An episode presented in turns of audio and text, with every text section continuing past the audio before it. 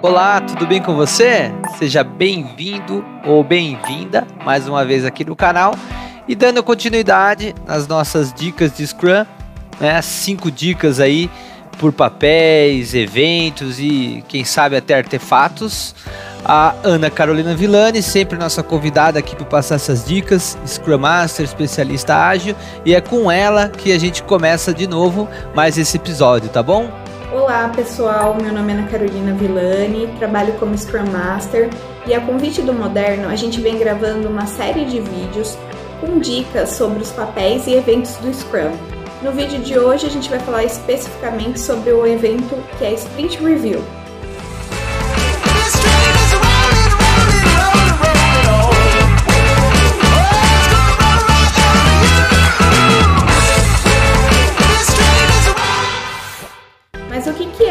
Review?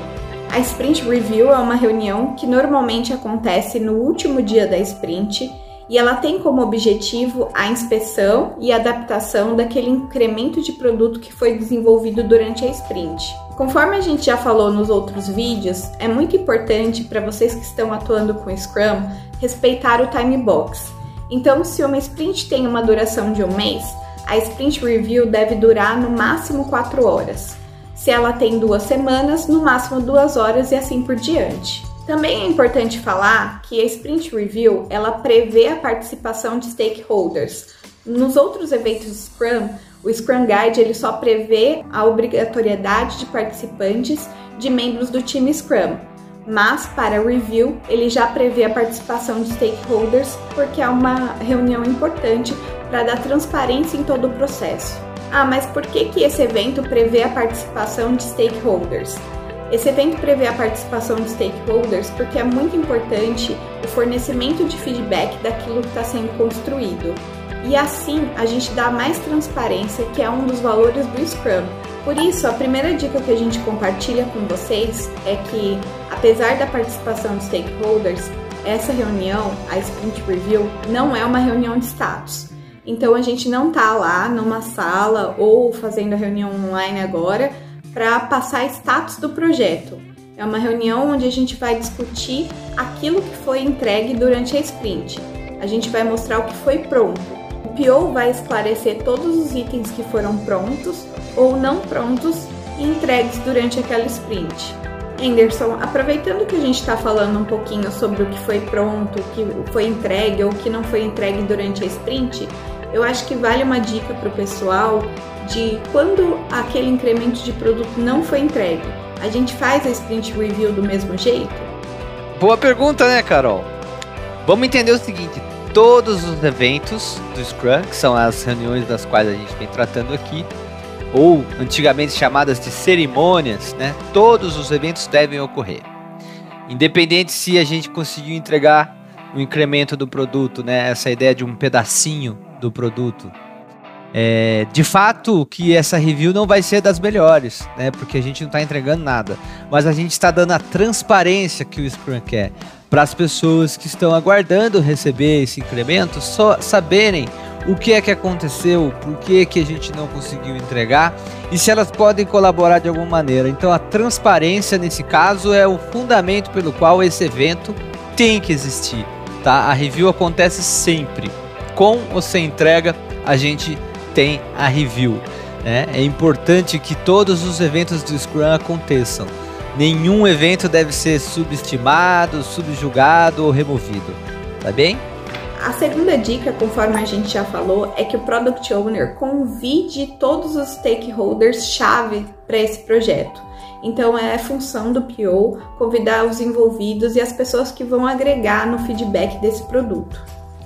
A terceira dica é que os desenvolvedores demonstrem aquilo que foi entregue. Então é muito legal quando a gente está construindo um produto e a cada sprint review que a gente vai trazendo um novo incremento, que a gente mostra aquilo funcionando. Se a gente está falando de um software é, ou um produto novo, é muito legal ver partes dele sendo construídas, sendo entregues e gerando valor. A quarta dica é ficar atento às novas oportunidades que vão surgindo durante a Sprint Review.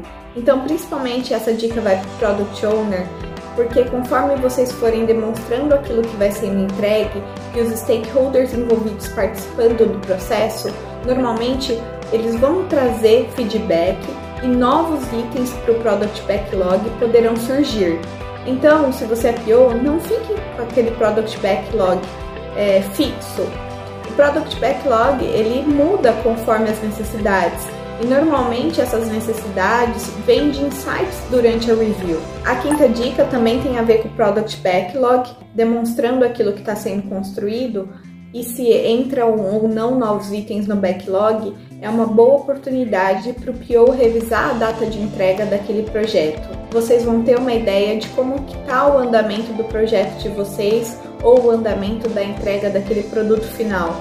E aí também uma oportunidade de discutir se vocês vão entregar naquele prazo que foi previamente estipulado ou se vai precisar de um prazo maior conforme os novos itens do Product Backlog forem surgindo. É uma reunião muito valiosa. A Sprint Review é muito importante porque ela vai dar transparência a todo o processo e vai mostrar para vocês se vocês estão caminhando ou se é necessário alguma correção. É uma reunião, como já dizia meu amigo Heitor Roriz, de Kaizen de produto. Então, a gente sempre vai estar tá buscando a melhoria contínua daquilo que a gente está fazendo, daquilo que a gente está construindo.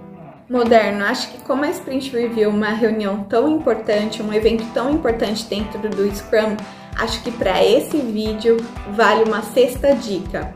Então, Moderno, conta pra gente qual que é a dica de ouro para a gente fechar esse vídeo agregando informações para todo mundo que está assistindo. A dica de ouro. Eu acho que a dica de ouro foram todas as dicas que você passou, Ana. Mas para colaborar com a ideia, eu acho que é fundamental a gente estar dentro de uma review sem trazer aquela ideia de apresentação, sem trazer um PowerPoint que está mostrando o que, que a gente está fazendo. Traga para review né, aquilo que realmente quem quer receber quem quer o resultado quer enxergar, né? É horrível quando os, os, squads, os times que trabalham com Scrum chegam em reviews com um PowerPoint mostrando como é que foi, o que, que eles estão Traz o resultado, mostra o resultado, mostra o software funcionando. Ah, ainda não tem software, mostra os artefatos de design thinking né? Mostra o protótipo, mostra o wireframe, mostra o mapeamento das personas, mostra a jornada do cliente que foi desenhada, mostra os resultados de pesquisa, alguma coisa, mostra, mostra o que fez durante a sprint. Eu acho que essa é a principal dica que a gente pode dar. Né? Ao invés de a gente fazer uma apresentação do andamento. Né? E isso é um reporte tradicional, isso era um, um status quo do qual a gente foge. É, isso é uma coisa que não é produtiva, não funciona, não materializa, não acontece, não dá resultado. Então traz o resultado para review. Eu acho que essa é a grande dica de ouro, mas eu achei todas as dicas que você passou fundamentais. Mais uma vez, obrigada a vocês que assistiram o vídeo até agora. Espero que a gente possa ter compartilhado um pouquinho de conhecimento e trazido algumas dicas para vocês. É, não se esqueçam de deixar seu like, se inscrever no canal e se tiver alguma dúvida ou algum comentário, comenta aí. Um beijo e até o próximo!